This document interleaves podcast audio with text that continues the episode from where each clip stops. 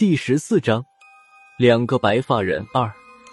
白发年轻人说道：“算是我在养他吧，一个朋友送的。他怕我在船上闷，加上这一缸鱼，都是他送的。”他这么一说，我才发现，刚才进来之后一直没有注意，感情这水缸里还养着鱼。孙胖子离得最近，只看了一眼，就朝我喊道：“拉子，你快看看！”水缸里面的鱼，我们见过。我向前走了半步，探头朝鱼缸里面看了一眼，差不多十几条巴掌大小的白色怪鱼在里面游来游去。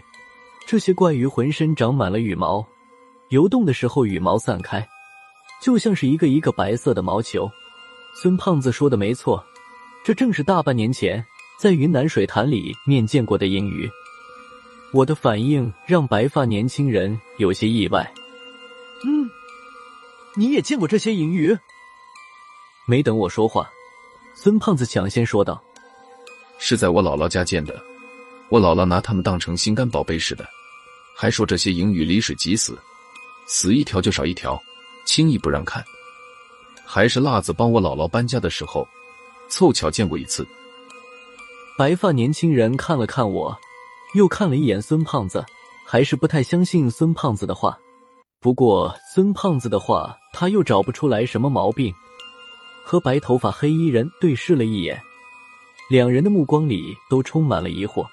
他俩都不是愚笨之人，只是在海上漂流的太久，对谎言的辨别能力也弱了很多。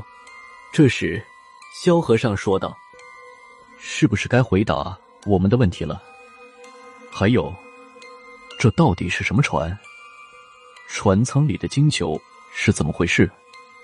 五代十国的镇魂钟怎么会在这里？两个白发男人都沉默了起来。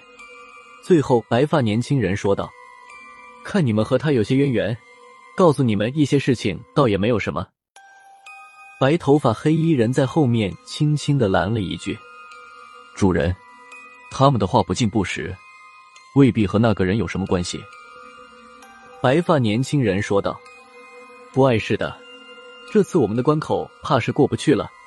这艘船也不用继续在海上漂泊了。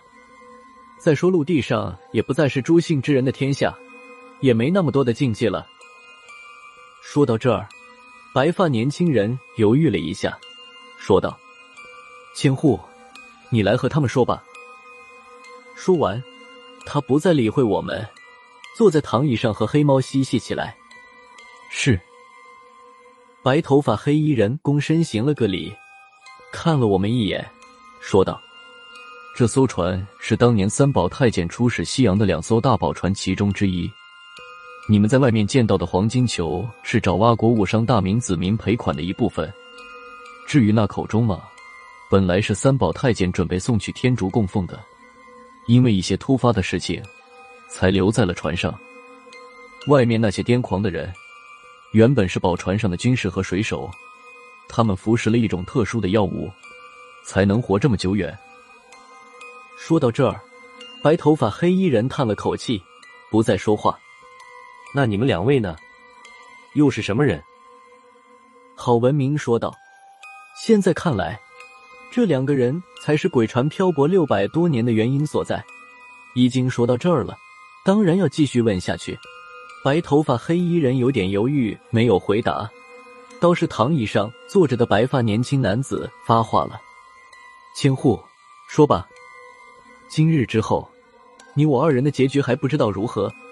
事到如今，也没有什么不可对人言的了。”是。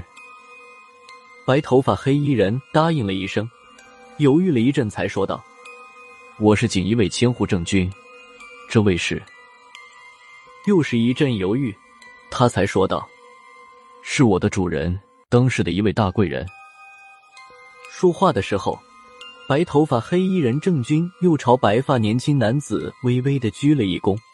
白发年轻男子微微一笑，说道：“难为你了，这么说倒也可以。”郝文明还是不甘心，还想继续询问的时候，外面突然传来了一声巨响。听这声音，有点像有人喊喝了一声，只是声音有点大的离谱，传到耳朵里的时候，已经有点失真。郑军的脸色大变，向我们问道：“除了你们，还有人在船上吗？”高胖子带人到了，这是我第一个想法，但马上又否定了。他们应该没有这么快赶过来。再说，就算是他们，也不会闹出这么大的动静。郝文明摇了摇头，说道：“没有，就我们几个上的船。”郑军转身对白发年轻男子说道。主人，我出去查看一下。说完，他好像不放心白发年轻男子与我们共处一室，扭头对我们几个说道：“你们和我一起出去看看。”对于刚才的异响，我们也非常好奇。原本还想留下孙胖子和萧和尚两个人，继续套白发年轻男子的话，却被郑军不由分说的赶出了房间，穿过刚才走过的那条走廊。又回到了那个像地狱一样的船舱里。这时的船舱里面是死一般的寂静。原本郑军口中那些发狂的军士和水手都躺在了地上，剩下一些还吊在天棚上的人也被放了下来。这些人原本苍白的肤色已经恢复了血色。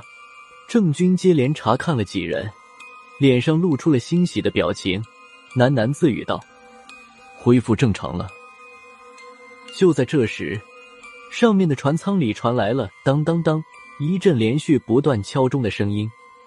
上去。